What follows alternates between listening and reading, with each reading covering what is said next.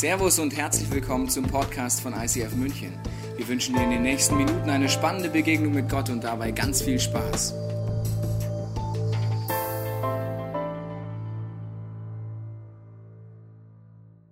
Es ist Zeit, Exodus, deine Reise mit Gott. Ich finde es super, wenn man so einen Trailer vor der Predigt sieht. Ich denke, ich wäre jetzt im Film oder so irgendwo ganz spektakulär.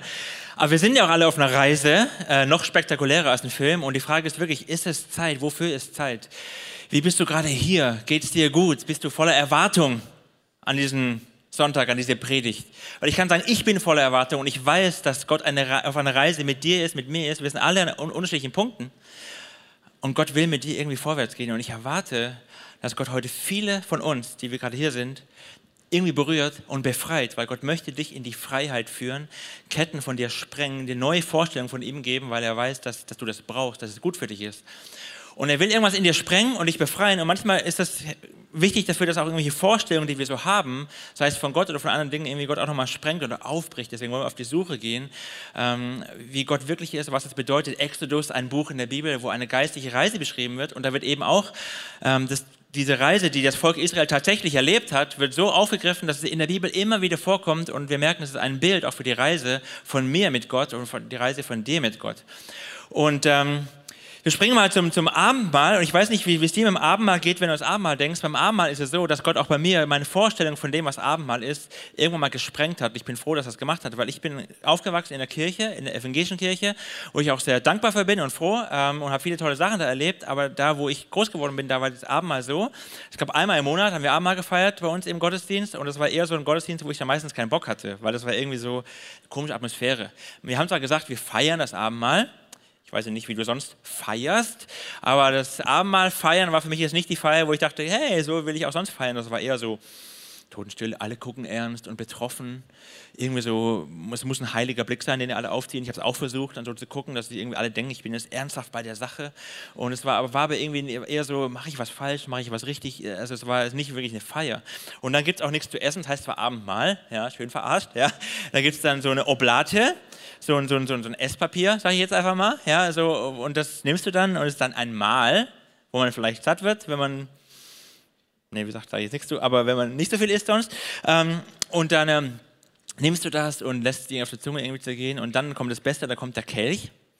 Ja, den schon vor dir drei alte Omis hatten, die, wo du nicht genau weißt, wie die Zähne aussehen und was sie da, und die so ein bisschen sappern dann da rein. Also so habe ich mir das vorgestellt.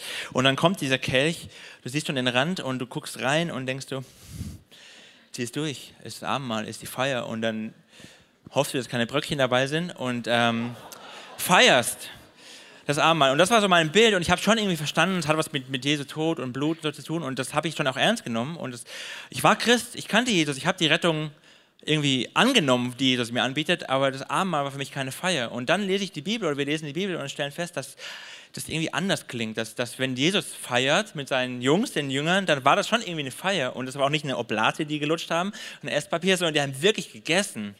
Ähm, und wir wollen heute mal ein bisschen sprengen, was da eigentlich passiert ist beim Abendmahl, weil da steckt was drin für unsere geistliche Reise, weil was wir da erleben im Abendmahl, das Volk Israel feiert seit tausenden von Jahren ein Fest, das Pessachfest, feiert das schon, Gott hat ihnen gesagt, sie sollen dieses Fest feiern und es war eine Feier, also die, konnten feiern äh, und sollten essen und sich erinnern an das, was Gott mit seinem Volk getan hat. Wie er es rausgeführt hat aus Ägypten im Exodus. Und da gibt Gott seinem Volk ein Versprechen. Und das gilt auch für uns heute, die wir zu Gott gehören, ein Versprechen.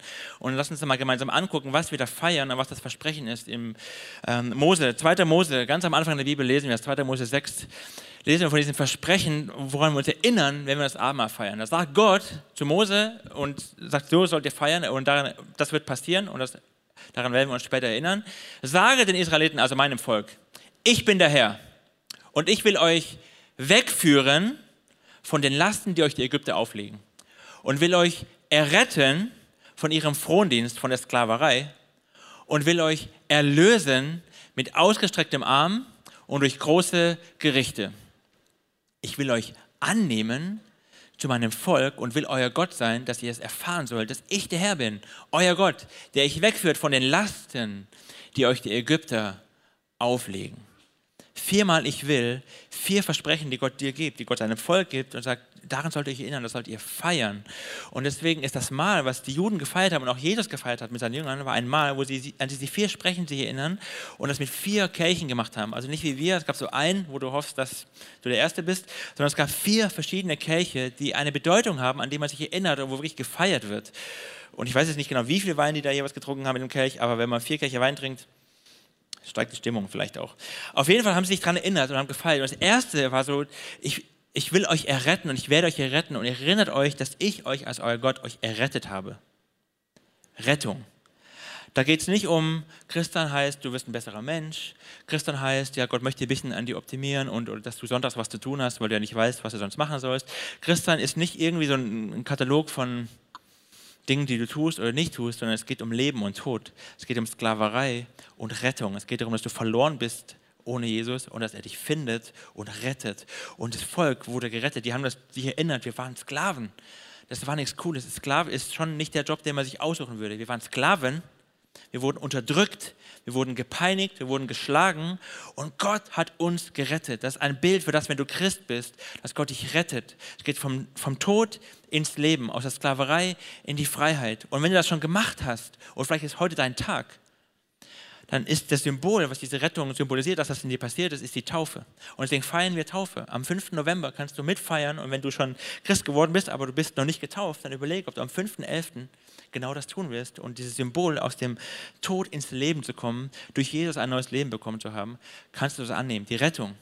Super wichtig. Aber das ist nicht alles, das ist der erste Kelch. Es geht weiter. Und vielleicht viele von uns, die Christen sind, denken, ja, das mit Rettung habe ich verstanden und jetzt bin ich Christ und jetzt singen wir hier und singen ein paar Lieder. Aber es geht weiter. Gott sagt, ich will euch befreien. Was heißt denn jetzt befreien? Ich bin doch schon gerettet. Aber offensichtlich reicht es nicht, dass wir aus Ägypten rauskommen, sondern Ägypten muss auch aus dir raus und muss aus mir raus. Dieser Sklaven-Spirit muss aus uns raus, weil wir immer noch das Denken haben wie Sklaven. Wenn du vorher ein unangenehmer Mensch warst und jetzt wirst du Christ, heißt es nicht, dass du jetzt der netteste Mensch der Welt bist, sondern vielleicht bist du immer noch ein bisschen unangenehm für deine Menschen um dich herum. Das will Jesus aber nicht, deswegen will er dich verändern. Wenn du vorher ein geiziger Mensch warst, bist du vielleicht immer noch ein geiziger Mensch. Wenn du vorher Angst hattest, hast du vielleicht immer noch Angst und Gott will den Sklaven-Spirit aus dir rausholen. Gut, dass Gott das macht und wir gucken uns gleich genau an, wie er das macht. Dann sagt er, es geht weiter, Wiederherstellung. Gott will dich wiederherstellen. Er will dich zu der Person machen, die er sich eigentlich mit dir gedacht hat. Gott möchte, dass ich der Markus Kalb bin, der ich sein kann, wo, den er sich gedacht hat, als er eine Idee hatte. Ich bin der aber nicht. Ich bin immer noch irgendwie Sklave. Ich bin immer noch gefangen und Gott befreit mich, dass ich immer mehr der werde, der ich sein kann. Berufung. Gott möchte dich zu der Person machen, die du sein kannst und die, nur du sein kannst und dass du deine Berufung, deinen Platz findest im Reich Gottes, dass du mitarbeitest, bei uns in das Teams, dass du irgendwo aufblühst und dein Potenzial entfaltest, weil wir sagen, Wiederherstellung, mehr zu dem werden, der du sein kannst. Und dann gibt es noch ein Kelch. Wir sind immer noch nicht fertig. Gott sagt, ich will euch Erfüllung geben. Ich will euch erfüllen, dass ihr da ankommt, wo ihr ankommen wollt. Und das, das, hat mehrere Bedeutungen. Eins davon ist wirklich, dass wir eines Tages wieder bei Gott sind und dass wir eines Tages mit Jesus zusammen feiern und im Himmel beim Vater angekommen sind und dieses ganze Leben hier mit all deiner Plage vorbei ist. Das ist ein Teil der Erfüllung. Aber es geht auch schon hier auf dieser Erde los, dass du schon hier Teil einer Familie sein kannst, der Familie Gottes. Das ist die Kirche. Das ist, was wir hier sind, wenn du dich umguckst. Wir sind die Familie Gottes und du findest einen Teil der Erfüllung, die Gott dir verspricht. Wenn du Teil von dieser Familie bist, Teil einer Small Group bist, wie Buddhist, Teil eines Teams bist, wo du erlebst, du gehörst dazu. Das sind vier Kirche und da merken wir schon, das ist nicht so wie das Abendmahl, wie ich das kenne oder wie ich das gewohnt bin. Vielleicht hast du auch ein Bild davon, sondern es ist schon irgendwie ein bisschen mehr. Aber es ist sogar noch tiefer und noch mehr. Und manche von euch haben vielleicht schon das, Buch Roots gesehen oder gelesen, was der Tobias geschrieben hat, wo auch ganz viel davon erklärt ist. Und ich dachte, vielleicht lese ich uns was daraus vor aus dem Buch Buch, aber dachte ich, blöde Idee. Der ist ja da. Wir fragen einfach mal unseren Seniorpastor Tobias Teichen, ob er uns ein bisschen mit reinnimmt, Tobi, in das, was im Pessachfest noch drinsteckt, was, weil es eine Tiefe hat, wo wir, glaube ich, Danke. unser Hirn rauspustet. Danke, du bist Tobi. viel schöner als das goldene Kalb, muss ich dir Danke. sagen. Ich auch wenn es in vorkommt. Du bist auch golden am Kopf, ja? ja? Genau. Aber deswegen nenne ich dich lieber Kalbi Katze, das passt auch besser zu dir. Alles gut, Tobi. Ich lasse ja. mir für dich einen Spitznamen einfallen, aber nimm es mal erstmal rein. nimm es erstmal Pessachfest, was Thema. Ja, also der, der Abendmahltext beginnt übrigens so. Zu Beginn des Festes der ungesäuerten Brote, so beginnt der Bibeltext und das heißt dann, dass sie das Pessachmahl vorbereiten sollen. Das heißt, die Frage ist, was passiert beim Pessachmahl? Man feiert das, und das hat Jesus mit seinen Jüngern auch gefeiert und seit tausenden Jahren feiert das das Volk Gottes, dass Gott sein Volk aus Ägypten rausholt, wie wir es gehört haben. Und da sagt Gott zu ihnen, bevor ich euch raushole, müsst ihr ein Lamm nehmen.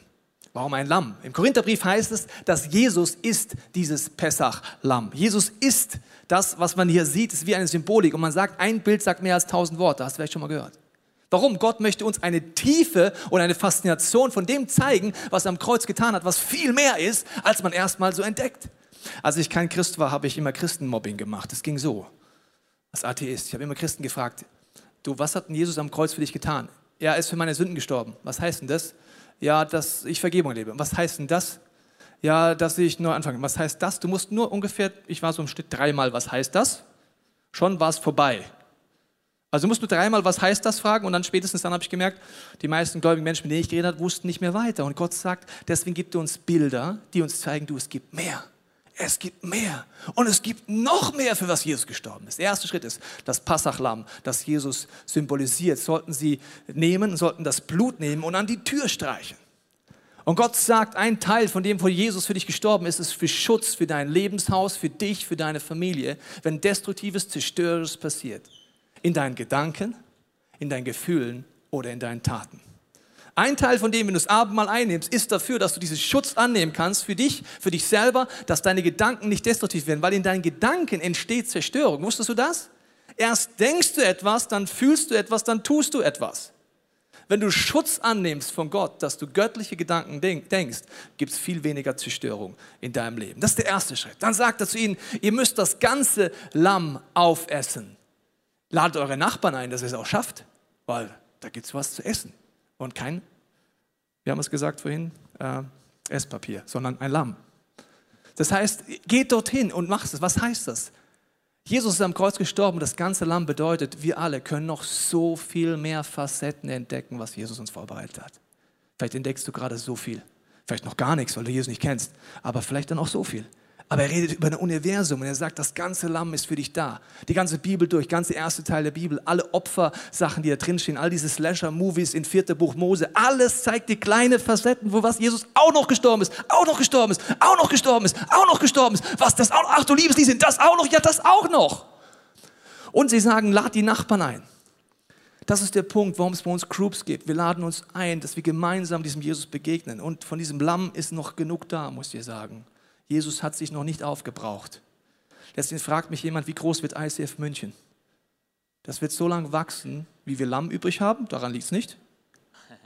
Und wie es noch Nachbarn gibt, die wir einladen können, dass sie dieses Lamm essen können. Ganz einfache Definition von der Kirche. Okay, das ist ein Teil. Und jetzt gehe ich mal in einen Teil rein, was der Hausherr gemacht hat. Das hat Jesus mit seinen Jüngern auch gemacht. Ich gehe mal jetzt nicht auf die Kelche ein, sondern ich gehe auf das Brot ein. Das ist das sogenannte Matzenbrot. Äh, so sieht das Brot aus, plus minus, das äh, Jesus verwendet hat. Und zwar ein Matzenbrot hat Löcher, das liegt an der Produktion, und hat solche Streifen hier von der Produktion. Jesus sagt, das ist mein Leib. Wenn du das anschaust, macht das wesentlich mehr Sinn, als wenn du dir eine Hostie anschaust. Weil hier stehen Löcher drin. In Sacharja heißt es, dass die Löcher, die Jesus durchbohrt haben, uns gerettet haben. Hier sind Löcher drin. In Jesaja heißt es, dass die Striemen auf seinem Körper uns Heilung gebracht haben. Als die Jünger das im Rückspiel angucken, haben sie Synapsenfasching, alles explodiert in ihm Hirn, denken sich, ach du liebes Lieschen. Gott wollte schon immer seinen Sohn schicken, das feiern wir hier. Der Hausvater nimmt dann drei von solchen Broten, ja, ich nehme jetzt mal nur eins, nimmt sie in eine, äh, in eine Hülle rein, in ein Stofftuch, eins oben, eins in der Mitte, eins unten. Dann nimmt er in der Mitte das Brot raus und bricht es. Tut den Teil wieder hier rein, legt es auf den Tisch, verpackt den anderen Teil in ein Tuch und versteckt den im Haus. Verstecke ihn jetzt mal hier. Wenn du ein bisschen weißt, schon im Christentum ich ausgibst, es gibt Vater, Sohn, Heiliger Geist. Der Sohn stirbt am Kreuz.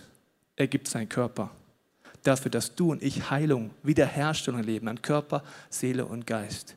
Warum versteckt der Hausvater und die jüdischen Kinder laufen dann rum und finden es und dann gibt es eine Riesenparty? Weil Gott darüber redet, dass in den letzten Tagen, bevor Jesus wiederkommen wird, das komplette jüdische Volk erkennen wird, wer Jesus ist und es wird eine unfassbare Party sein. Du kannst jetzt schon Jesus erkennen und ihm begegnen. Das alles macht Jesus hier in diesem Pessach fest und er feiert es und seine Jünger sind dabei und sind erstaunt von dem, was passiert. Ein letztes Beispiel. Es gibt einen Punkt noch in diesem Fest und äh, ich kann nicht auf alles eingehen, aber einen Punkt noch. In deiner Bibel gibt es oft Punkte, wo du denkst, warum steht das denn da? Ich habe dir letzte Woche den Tipp gegeben, streich alles an, was du nicht verstehst. Zum Beispiel kommt in deiner Übersetzung beim Abendmahl vor, dass Judas ihn fragt, Herr, wer verrät dich denn? Aber doch nicht ich. Sagt Jesus, mit wem ich das Brot in die Schüssel tauche, der verrät mich. Hast du schon mal nachgedacht, wo eine Schüssel gibt in deinem Abendmahl? Gab es wahrscheinlich, wahrscheinlich nicht, gell? Es gibt nur eine Schüssel und die ist im Pessachfest, gibt es eine Schüssel mit Bitterkräutern. Und an einem Punkt der Feier nimmt der Hausvater so ein Stück Brot, taucht es in die Bitterkräuter und alle machen das und essen das. Die Bitterkräuter sind ein Symbol für das, was in Ägypten uns versklavt, aber sind auch ein Symbol, welches Leid Jesus am Kreuz für dich und mich trägt. Was macht Jesus in dem Moment, wo er sagt, Judas, du verrätst mich? Er nimmt sein Leib, für den er ans Kreuz gehen wird, wo du immer Vergebung erlebst und Wiederherstellung ist, taucht es in das rein, in den Schmerz, in den er am Kreuz sterben wird, gleichzeitig mit dem, der ihn verrät. Was sagt er ihm damit? Judas, du wirst mich verraten, aber die Vergebung ist größer. Du kannst Vergebung erleben. Weißt du, was der Unterschied zwischen Judas und Petrus ist? Beide feiern das gleiche Fest. Beide begegnen dem gleichen Gott. Der eine nimmt es an, was Jesus an dem Kreuz getan hat. Der andere nimmt es nicht an.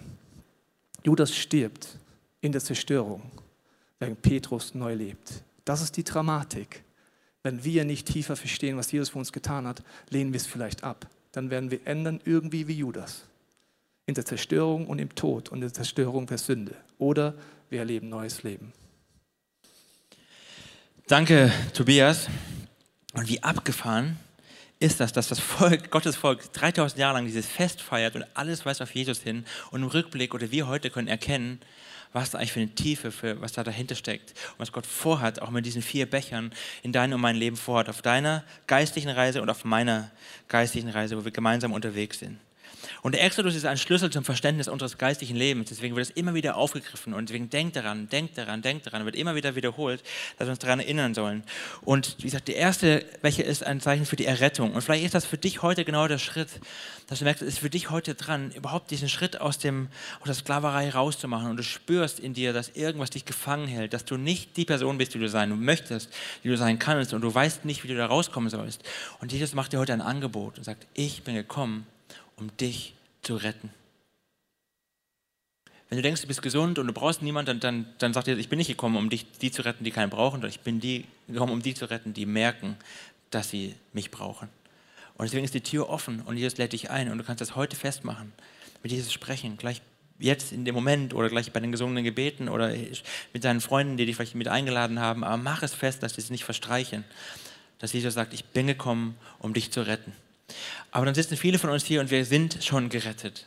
Wir sind aus Ägypten befreit und wir sind schon Christen, wir sind Nachfolger von Jesus, wir haben uns bekehrt, wie man so sagt in unserer Sprache. Wir, wir, wir gehören irgendwie dazu, wir sind Teil vom Volk Gottes. Aber wir merken, dass der zweite Becher für uns super wichtig ist. Weil wir sind frei, aber wir sind auch noch nicht frei. Wir sind gerettet und vielleicht leidest du an einer Sünde in deinem Leben, an einer Schuld, an irgendetwas, eher eine Last, die auf deinem Leben liegt, wo du denkst, wenn das Freiheit ist, warum fühlt es sich nicht so an? Jesus, wenn du mich befreit hast, warum komme ich nicht davon los? Wenn, wenn ich frei bin, Gott, warum habe ich dann immer noch Angst vor dir? Wenn ich frei bin, warum fühlt es sich nicht so an? Und deswegen ist Jesus gekommen und sagt, lasst uns daran erinnern, dass ich bin gekommen, um euch, um nicht nur um euch aus Ägypten rauszuholen, sondern um Ägypten aus uns rauszuholen. Und die Bibel spricht von zwei Sklaven.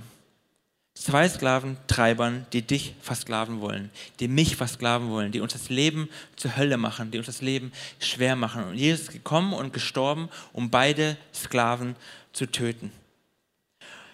Und wenn du in dir irgendwas spürst, wo du merkst, dass es eine kleine Rebellion ist gegen Gott, warum auch immer, weil du Angst hast vor Gott oder weil die Sünde so gut aussieht oder was auch immer, dann, dann, dann ist dieser Sklavenspirit noch in dir. Und Jesus möchte heute dir helfen, einen Schritt zu gehen, diesen Sklavenspirit loszuwerden. Sklave zu sein heißt eigentlich nichts anderes, als Gott zu misstrauen. Irgendwas anderes wird dir mehr Glück geben. Irgendwas anderes wird dir, ist für dich wichtiger, als Gott zu vertrauen. Und wir fragen uns, wenn, wir, wenn ich die Bibel lese in Exodus, dann sehe ich die Geschichte vom Volk Israel, wie Gott sie befreit. Und es ist halt wirklich eine krasse Geschichte. Wenn du wirklich als Sklave gelebt hast über Generationen und dann holt Gott dich da raus und dann mit Wundern, mit Plagen für die Ägypter und dann äh, haust du ab und die Armee kommt von hinten, vorne ist ein Meer und das Meer geht auf und du läufst durch und das Meer geht zu und alle Ägypter platt und so. Also gibt es mittlerweile gute Filme, kann man sich angucken, wie das aussieht. Das ist ja abgefahren. Und dann bist du befreit und dann lesen wir weiter und denken, haben die, haben die noch alle? Die fangen an zu meckern, die fangen an zu murren, die machen Gott Vorwürfe und sagen, oh, werden wir wieder zurück, Mose, wir wollen wieder zurück nach Ägypten, wir wollen zurück in die Sklaverei, da war alles viel besser. Und denkst du, hä? Checkt das nicht? Und dann schaue ich mein Leben an und weiß, dass Gott mich befreit hat und dass Gott mir alles geschenkt hat und welche Freiheit er mich führt und werde ein bisschen demütiger, weil ich merke, ja, ich kenne das. Meckern, klagen, Gott, ich will wieder zurück, Gott, wie konntest du nur? Und wir, dieser Sklavenspirit, der über Generationen in den, im israelischen Volk drin ist, der ist auch in uns drin. Und Gott muss uns davon, davor befreien. Und das Schockierende für mich ist, wenn ich mein Leben angucke und das Leben der Christen, die ich so kenne und der Kirchen, die ich so kenne. Meine Vermutung ist, dass 80 Prozent der Christen immer noch in diesem Sklavenspirit leben, obwohl sie frei sind die Sorgen, die wir haben, die Gesprächsthemen, die wir haben, die, die, die, die Bitterkeit, die in uns ist, die, die, die Angst, die wir noch haben vor was auch immer, die zeigt, dass, dass wir noch nicht frei sind. Dass dieses Bild in uns stärker ist, als es uns lieb ist. Ich rede nicht davon, ob wir gerettet sind. Wir kommen alle in den Himmel, wenn Jesus uns gerettet hat und wir kommen dahin, aber dieses Jammertal, das wir durchgehen, das ist so für uns, da sind wir noch versklavt. Und Jesus möchte dir heute helfen, einen Schritt rauszugehen. Und es gibt zwei Sklaven, die, die uns gefangen nehmen. Und der erste ist die Sünde. Die Sünde versklavt uns. Und das zweite ist das Gesetz. Das Gesetz versklavt dich. Und auf beide möchte ich ein bisschen eingehen. Das erste ist die Sünde, das ist die Bibel sehr deutlich, überall, Gott ist sehr klar, dass Sünde dich versklavt. Mal einen Text aus dem Römerbrief, wo Paulus das beschreibt ähm, an, die, an die Christen damals und an die Christen heute, wo er sagt, dass die Sünde ist, die, die uns gefangen nimmt. Er sagte, aber Dank sei Gott, ihr, die ihr Gott kennt, die ihr das angenommen habt, die ihr von dem ersten Becher getrunken habt, die ihr frei seid. Dank sei Gott, dass die Zeit vorbei ist, in der ihr Sklaven der Sünde wart.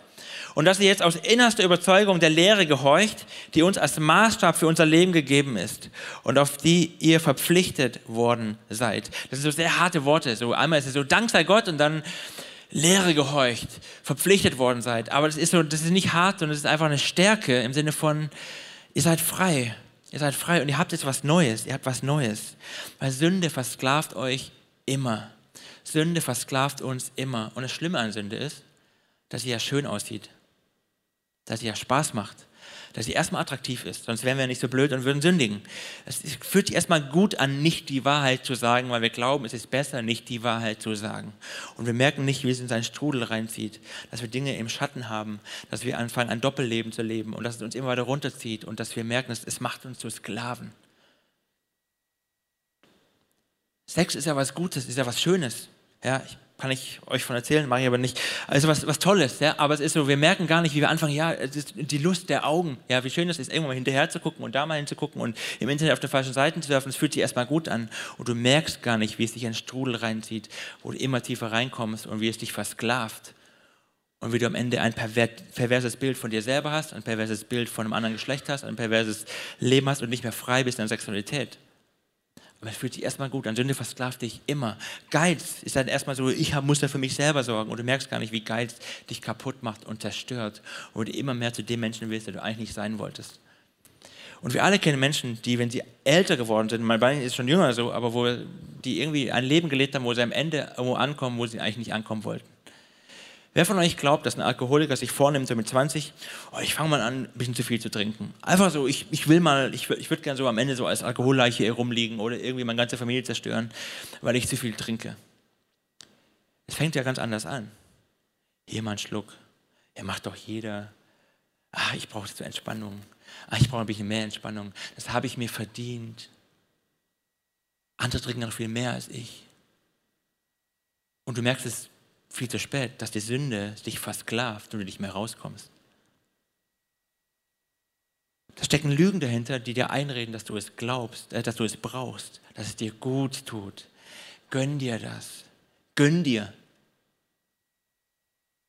Und irgendwann wachst du auf und merkst, du bist versklavt. Wer, wer glaubt, dass ein, ein Mann sich vornimmt zu sagen, ich möchte mir, wenn ich alt bin, möchte ich einsam in meinem Altenheim sitzen. Ich möchte, dass keiner meiner Familie mich besucht, weil wir unversöhnt leben, weil ich bitter geworden bin, weil ich eine Ausstrahlung habe, wo keiner Bock drauf hat, wo ich alle nur ankeife, wenn sie kommen und wo ich im Streit mit, meiner, mit meinen Kindern lebe, dass meine Enkel gar nicht wissen, dass sie überhaupt noch einen Opa haben. Nimmt sich ja keiner vor. Aber da ist dieser Streit und du denkst, ich mache nicht den ersten Schritt. Und dann wird es die Mauer härter und die Mauer wird größer und du fühlst dich im Recht.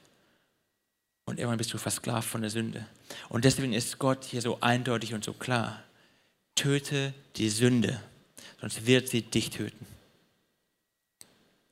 Töte die Sünde, denn Sünde wird dich töten. Sünde versklavt dich immer.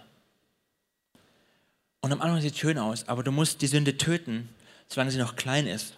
Da ist es viel leichter, als wenn so ein Riese vor dir steht. Töte die Sünde, sonst wird die Sünde dich töten.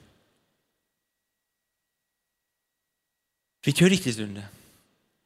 Das wichtigste Prinzip, was Gott uns gibt, ist, dass du die Sünde ans Licht bringen musst. Da verliert sie schon 80 Prozent ihrer Macht. Allein wenn du es ans Licht bringst, nicht mehr versteckst, dann sagst, hey, ich habe hier ein Problem. Mit jemandem darüber redest, ist der erste Schritt. Und deswegen bringen sie ans Licht, am besten mit einem Freund oder deiner Small Group, werde ehrlich. Und dann geht ihr gemeinsam zum Kreuz, zu Jesus und legt sie vor ihm hin und lasst sie da, weil er ist der, der das Problem lösen kann, nicht du. Du musst gar nicht gegen die Sünde kämpfen. Du musst sie töten, indem du sie vors Kreuz legst und Jesus hat ihr den Kopf zertreten. Er hat sie getötet. Aber dafür musste sie zu ihm bringen. Deswegen töte die Sünde, sie wird dich versklaven. Und es sind Lügen in dir, die dich anlügen. Ich komme zu kurz. Keiner sieht mich. Das habe ich mir verdient. Wenn ich mich nicht um mich selber kümmere, kümmert sich keiner um mich. Laute Lügen in deinem Kopf, die dich versklaven und in eine falsche Richtung schicken.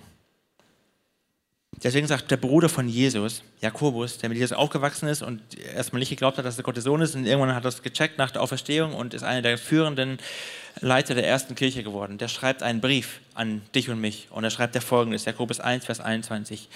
Deshalb legt alles ab, was euch beschmutzt, alles Böse, was noch bei euch vorhanden ist und geht bereitwillig auf die Botschaft ein, die euch ins Herz gepflanzt wurde und die die Kraft hat, euch zu retten. Leg es ab, bring es ans Licht, leg es vor das Kreuz. Leg es ab, leg es ab, weil du hast die Kraft, die dich frei macht. Sünde versklavt dich immer und Freiheit beginnt da, wo du es ans Licht bringst. Deswegen haben wir Get Free in unserer Kirche. Deswegen machen wir Explore. Deswegen haben wir Small Groups, weil wir wissen, dass jeder von uns, wir alle das brauchen. Der zweite Sklave, und der ist für einen Christen nicht so leicht zu identifizieren, Sünde sind wir wahrscheinlich uns einig, ist das Gesetz. Weil das Gesetz sieht aus, als wäre es heilig. Es ist ja auch heilig, aber als wäre es das richtige, die richtige Antwort für unser Problem. Aber das Gesetz versklavt uns. Was sagt Paulus dazu?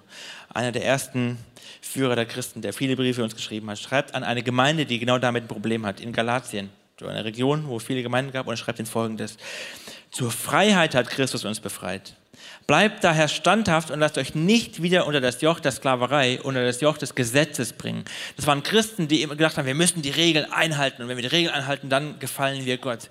Und Paulus sagt, ey, ihr habt es nicht verstanden, er hat euch zur Freiheit befreit. Und dann schreibt er weiter und er hat, einen, ich mag Paulus, weil er so, so, so ehrlich und direkt und klar ist, deswegen im nächsten Test Galater 3 lese ich euch mal vor, wie der mit, seiner, mit seinen Christen redet. Ach, ihr unverständigen Münchner, ICF München, in wessen Bann seid ihr nur geraten? Habt ihr sie noch alle in meiner Sprache? Ja? Jesus Christus, der Gekreuzigte, wurde euch doch mit aller Deutlichkeit vor Augen gestellt. Das ist jetzt so ein bisschen Kindergartensprache. Also ist mal ganz von vorne. Also Jesus Christus, der Gekreuzigte, der wurde euch doch mit aller Deutlichkeit vor Augen gestellt. Jetzt lasst mich nur das eine wissen. Habt ihr den Geist Gottes bekommen, weil ihr die Vorschriften des Gesetzes befolgt habt? Oder habt ihr ihn bekommen, weil ihr die Botschaft, die euch verkündet wurde, im Glauben angenommen habt. Also so eine Art rhetorische Frage. Also mal ehrlich, also wie seid ihr Christ geworden? Weil ihr so fromm seid und das Gesetz verfolgt habt oder weil ihr verstanden habt, dass Jesus alles für euch getan hat? Äh, angenommen habt? Richtig. In der Kraft des Heiligen Geistes habt ihr begonnen und jetzt wollt ihr aus eigener Kraft das Ziel erreichen? Seid ihr wirklich so unverständlich? Seid ihr wirklich so dumm? Seid ihr wirklich so plemplem? Also ich schon. Fast jeden Tag denke ich, dass meine Performance, mein, wie ich lebe, wie ich es schaffe, das Gesetz zu halten, etwas damit zu tun hat, ob Gott mich mag oder nicht. Was nur heißt, der Sklave des Gesetzes ist in meinem Herzen noch verwurzelt.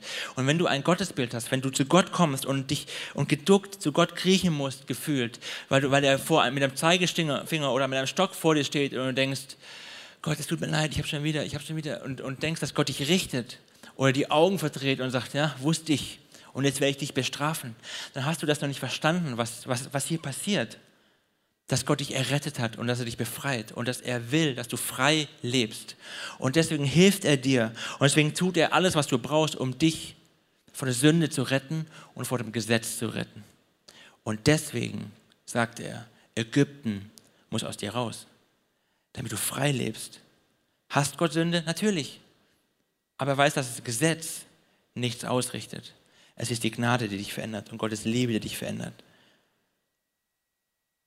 Und trotzdem ist es komisch, dass ich oft, dass ich mir ganz oft so geht, dass ich da immer wieder hin muss und sage, okay Gott, ich muss mich wieder daran erinnern, dass du mich nicht gerettet hast, damit ich jetzt alles auf die Reihe kriege.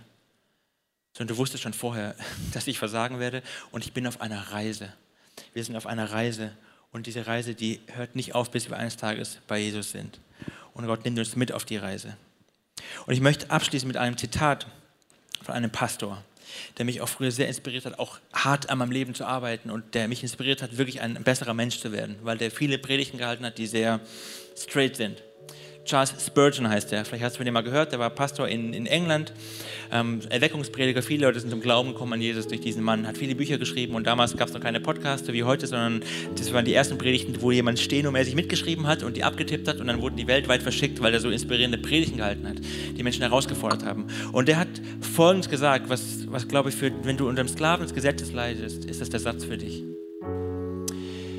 Wenn ich das Gefühl hatte, Gott und sein Gesetz sein hart, da fand ich es einfach zu sündigen. Aber wenn ich vor Augen hatte, wie freundlich, gütig und barmherzig Gott ist, da schlug ich mir an die Brust und dachte, wie konnte ich nur jemals gegen den rebellieren, der mich so sehr geliebt hat und mein Bestes will. Wenn du verstehst, wie sehr Gott dich liebt, dass es die Gnade ist, die du brauchst und nicht das Gesetz, dann wirst du rauskommen aus deiner Dunkelheit, aus deiner Sklaverei ans Licht, weil du weißt, du kannst es auch. Der Gott, der dich rettet, verurteilt dich nicht. Du bringst es ans Licht. Er blickt dich an mit seinen liebenden Augen und sagt, ich weiß. Und jetzt darfst du in meiner Kraft, mit meinem Geist anders leben. Der Sklavenspirit darf und kann aus dir raus, Schritt für Schritt, Schritt für Schritt. Wir sind alle unterwegs, diesem Jesus hinterher, der das alles für uns, für dich und mich tut. Deswegen ist die Frage jetzt ganz konkret an dich, was ist dein Schritt, der jetzt für dich dran ist? Vielleicht kennst du Jesus noch gar nicht oder du bist gerade dabei, ihn kennenzulernen. Du merkst, du lebst noch in Ägypten, du lebst noch in der Sünde, du bist noch nicht in der Freiheit. Und ein Schritt ist dran, rauszutreten in die Freiheit ein Gebet zu sprechen, mit deinen Freunden zu reden, mit deinen Freunden zu beten einfach Jesus einzuladen, sagen, Jesus, ich möchte, dass du mich rettest, aus dem Dunkeln ins Licht ziehst. Wenn der Heilige Geist gerade an dir arbeitet und du merkst, dass es irgendwie dir heiß wird und warm und irgendwie komisch, du kannst es nicht einordnen, dann mach dich locker, es ist Gott, der, der, der dich zieht. Weil er dich sieht und weil er dich liebt und weil er dich in die Freiheit führen will.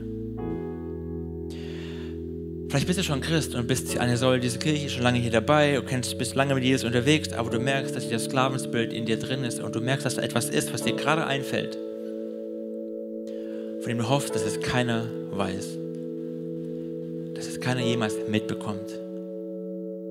Und es kann sein, dass der Heilige Geist dich gerade herausfordert aus deiner Komfortzone und sagt, bring es ans Licht. Bring es ans Licht. Sprich drüber bring es mit einem Freund, mit dem Gebetsteam, mit deiner Small Group, mit wem auch immer, dem wem du vertraust. Bring es vors Kreuz, dass Jesus es heilen kann. Hol es raus. Wenn du die Sünde nicht tötest, wird sie dich töten. Bring es ans Licht. Das kannst du gleich machen, wenn wir weiter in die gesungenen Gebete einsteigen, wenn gleich die Band schon mal nach oben kommt und wir gleich anfangen, Gott anzubeten und das auch bewusst in, ja, in Liedern zu singen. Wir singen gleich eine Zeit, die heißt Break Every Chain, das sprenge alle Ketten und wir werden diese wiederholen. Da hast du Zeit. Du kannst mit deinem Nachbarn, wenn du neben deinem Freund sitzt, mach es direkt konkret und mach, warte nicht bis irgendwann, sondern mach es konkret und sag, hör mal, ich hast ein Ohr, ich will gerne mit dir reden. Ich würde dir gerne mal sagen. Bring es ans Licht in dieser Zeit. Oder geh zu, unseren, zu unserem Gebetsteam. Das Gebetsteam sind tolle Menschen, die dir dienen, die dir helfen, in die Freiheit ins Licht zu kommen. Und Menschen, die zum Gebetsteam gehen, sind die Gewinner, nicht die Loser. Du bist ein Gewinner, wenn du Dinge ans Licht bringst. Du bist ein Gewinner, wenn du dir den Segen Gottes abholst, den du brauchst. Du bist ein Gewinner, wenn du die Vergebung zusprechen lässt. Deswegen nutzt die Chance. Nutzt die Chance. Deswegen sind wir hier. Deswegen sind wir eine Familie. Sind wir Kirche, weil wir einander brauchen und füreinander da sind. Mach es fest. Mach es fest. Und Jesus, ich bete jetzt für jede Person in diesem Raum. Du weißt, an welchen Punkten wir stehen auf unserer geistlichen Reise und was für uns dran ist. Du weißt, wer dich noch nicht kennt und davor steht, dich jetzt ins Leben einzuladen, Jesus. Danke, dass der Heilige Geist in aller Freundlichkeit und Klarheit zieht. Danke, dass du jeden von uns siehst, die wir dich schon kennen. Und dass du uns jetzt zeigst, was der Sklave ist, der uns gerade gefangen nimmt. Und dass du uns heute in die Freiheit führst. Wir lieben dich, Jesus, und wir preisen dich. Amen.